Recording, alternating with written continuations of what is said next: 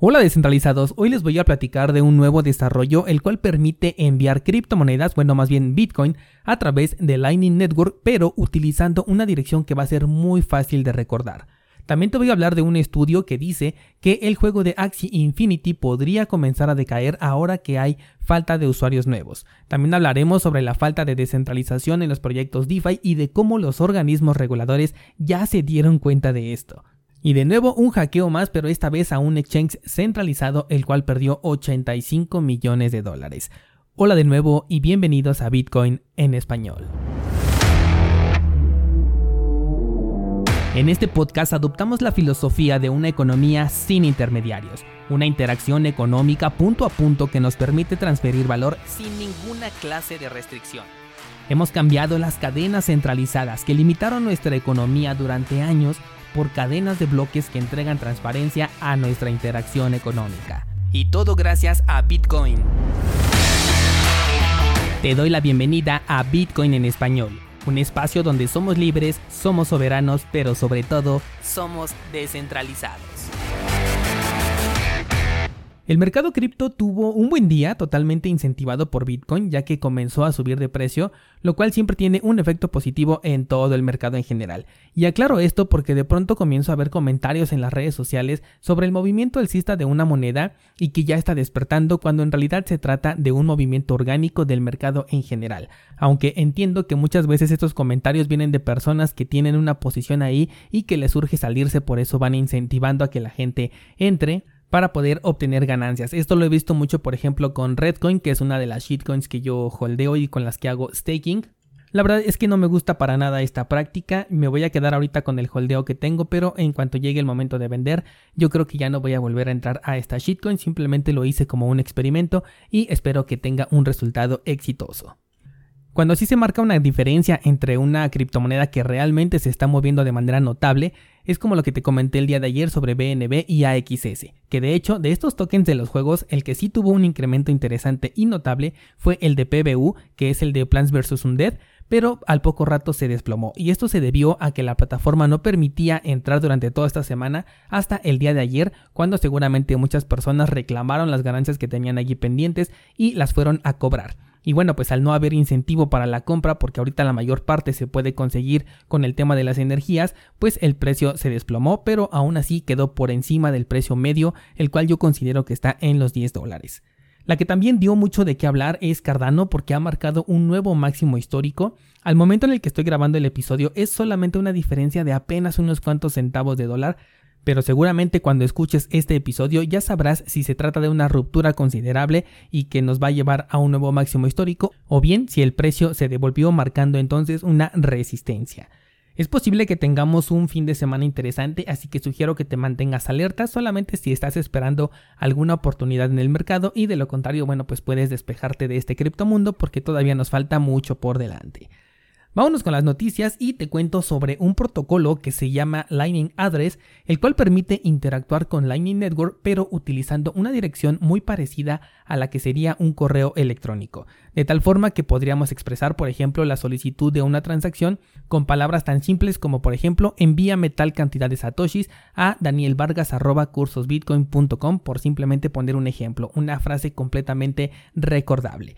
Esta implementación era el punto fuerte de hecho que tenía la criptomoneda de Dash cuando recién salió al mercado. Dash buscaba convertirse en un medio de intercambio de valor que no se complicara con direcciones cripto como las conocemos hoy en día y en su lugar utilizara algo que fuera más común e incluso que pudiéramos decir de memoria como esta frase que te acabo de decir hace un momento. Sin embargo, Dash abandonó por completo esta iniciativa que desde mi punto de vista no es tan complicada de implementar, sobre todo con criptomonedas que generan una nueva dirección cada vez que las quieres utilizar. Probablemente con Lightning Network sí sea un poco más complejo, pero bueno, este protocolo nos ha demostrado que ya es funcional. Lo voy a probar en estos días, y si me gusta voy, a hacer contenido al respecto porque creo que esto elimina una de las barreras que se tiene para interactuar con criptomonedas, al menos por parte de las personas que, que todavía tienen una poca de resistencia a este sector y al mismo tiempo impulsa el uso de Lightning Network y las transacciones con Bitcoin. Además, como se trata de un protocolo, este puede ser implementado por diferentes carteras y en este momento si te interesa probarlo, lo puedes encontrar en las carteras de CBD, LNBits y LNTXBot. No te preocupes por regresar el episodio y escucharlo, te voy a dejar estos nombres escritos en las notas del programa por si te interesa checarlos. Pasemos a otra noticia y un estudio que se hizo sobre Axie Infinity declara que la falta de usuarios nuevos puede afectar a la economía de este juego. De hecho, es uno de los temas que he traído en la cabeza estos últimos días, ahorita que ando muy metido en esto de los criptojuegos, y es que en el estudio se indica que la mayor rentabilidad se consigue con la crianza de Axis. Y bien, pues la demanda de nuevos Axis viene justamente de usuarios que van llegando al sector y requieren su propio equipo.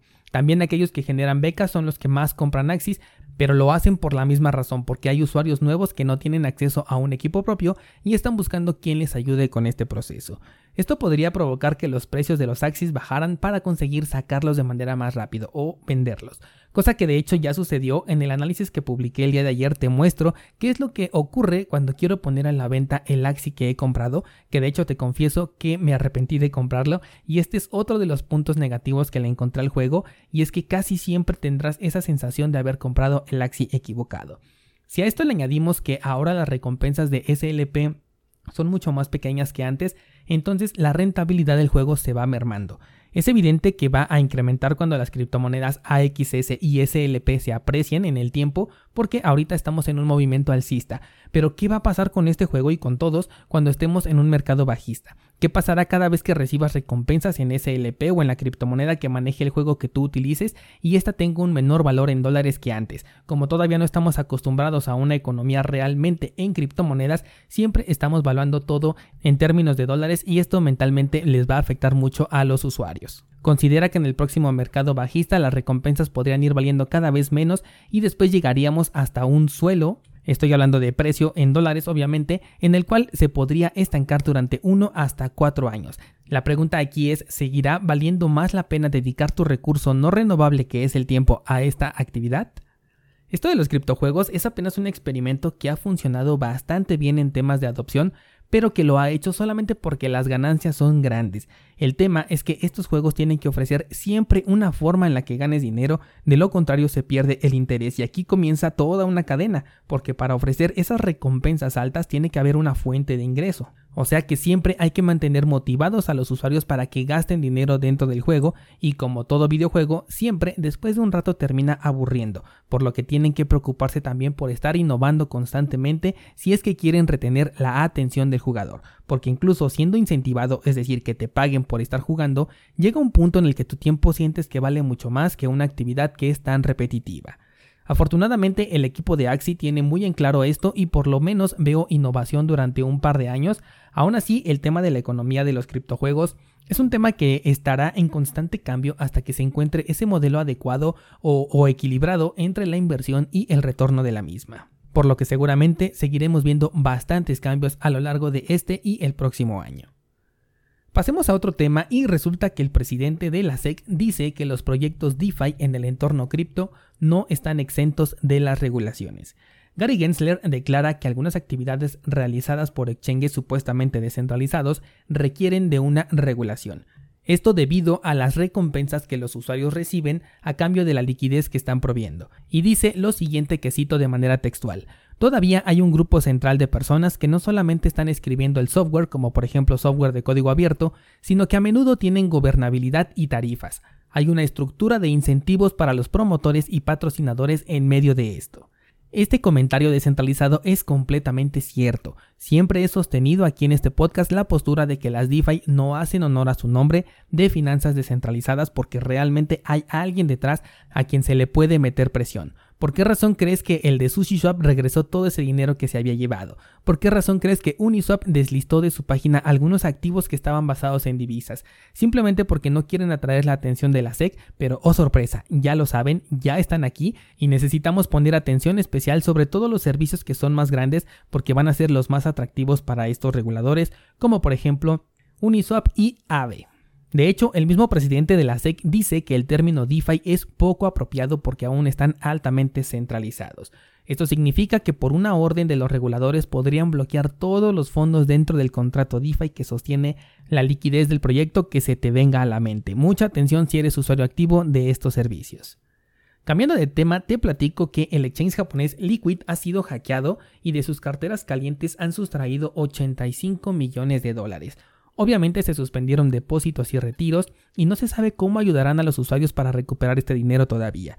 Lo que me parece interesante en este hackeo es que la persona que lo hizo mandó los fondos a direcciones que ya tenían un balance, o sea, no está utilizando direcciones nuevas, ni mucho menos está utilizando una cartera nueva, sino que ya tenían un balance anterior que no corresponde al hackeo y eso es una práctica de novatos que seguramente va a poner en riesgo la identidad de este personaje a menos que salga como el otro hacker de cuello blanco que después quiere eh, devolver los fondos.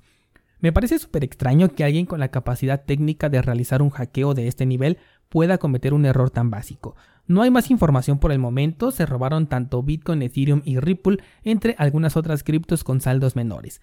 Aprovecho para hacer el recordatorio de que no es buena idea dejar criptomonedas dentro de un exchange sin importar si te van a dar un rendimiento a cambio por tenerlos ahí. Supongamos que este exchange que fue hackeado ofrecía un rendimiento por tu holdeo, en este momento es incierto saber si te van a regresar tus criptomonedas, por lo que pones en riesgo el 100% del balance que deposites a cambio de un 5 o 6% de interés ganado por año, por lo que la balanza de riesgo-beneficio está completamente inclinada del lado del riesgo.